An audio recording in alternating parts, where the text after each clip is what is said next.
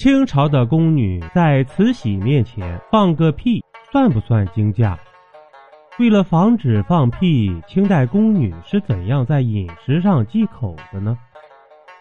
人食五谷杂粮，也有七情六欲，所以这个放屁，古今中外男女皆然。不管帅哥美女，渴了就得喝，喝完也得撒。那在宫廷之中。宫女要是憋不住，真的放了一个屁，算不算惊驾呢？后果又是如何呢？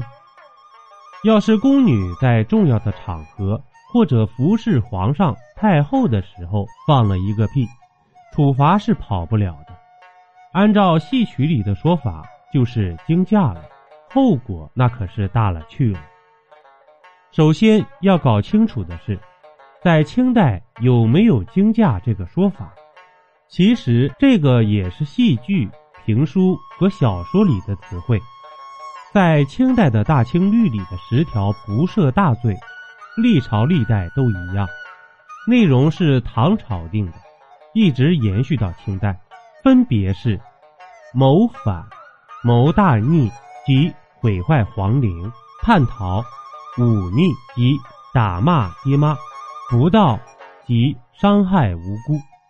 不孝、不睦及兄弟姐妹、夫妻之间互伤；不义及师生师徒互伤；内乱及关系混乱；最后是大不敬。这就是所谓的十恶不赦。从中可以看出，跟皇家有关的都是很重要的，但是并没有惊驾这一项。而大不敬具体是什么呢？包含很多，比如在清代内务府就明确规定，在处罚太监或者宫女时，不允许伤到五官和脸，否则执行处罚的人会受到更加严厉的处罚。简单的说，只要让皇上觉得不舒服，都叫大不敬。您各位可能会问了。那么，在处罚太监和宫女时，会掌嘴吗？其实，在清代处罚宫女是没有扇嘴巴这一项的，扇嘴是针对太监的。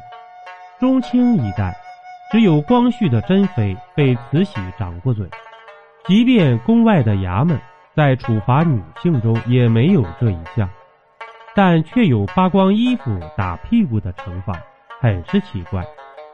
从清代的宫廷档案中可以看到，服侍慈禧皇太后的具体规定。首先，在见慈禧之前要洗澡，必须两遍水，然后换一套用香薰过的干净衣服。宫女的衣服是每三个月发一次，而服侍慈禧的宫女每一个月发一次。袜子是两天换新的，不能描眉。不能穿大红大绿，指甲不能过长等等。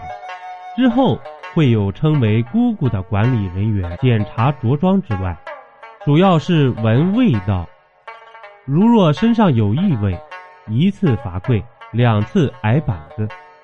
而代班的宫女也会陪着罚跪。异味尚且如此，要是当着慈禧的面儿放个屁，其后果可想而知。同样是清代宫廷档案记载，宫女只能吃七分饱，赶上值后半夜的班会有点糟糕。没有葱姜蒜和豆类，也限制生和凉。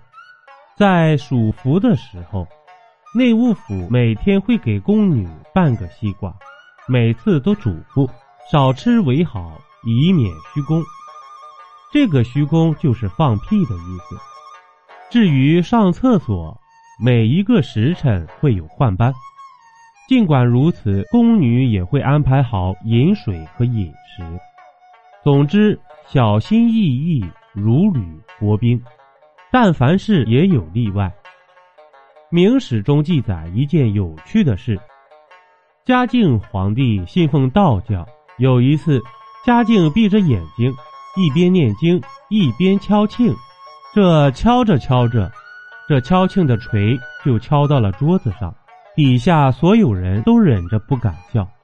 结果一个姓尚的宫女没忍住，不但笑出了声，捎带手还放了一个屁。当时所有人都吓坏了，这宫女肯定到头了。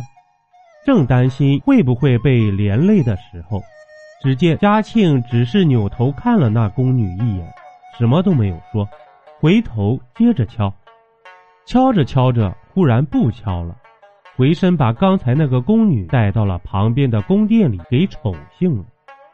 这就是后来宠冠后宫、鼎鼎有名的上寿妃，有多事者嘲笑为屁妃。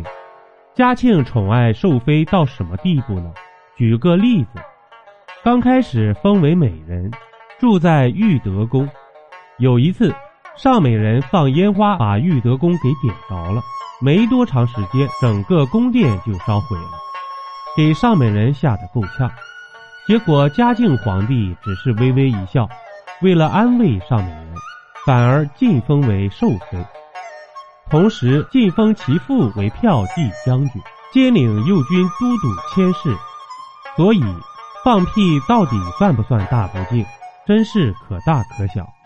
往大了说，满门抄斩；往小了说，就是个屁事儿。看来这完全取决于听见屁声的是谁，而且当时的心情好坏，以及对这宫女是否感兴趣。这已经不是屁的事儿了。这完全是运气。本集播讲完毕，点个关注，订阅一下哦，下集我们不见不散。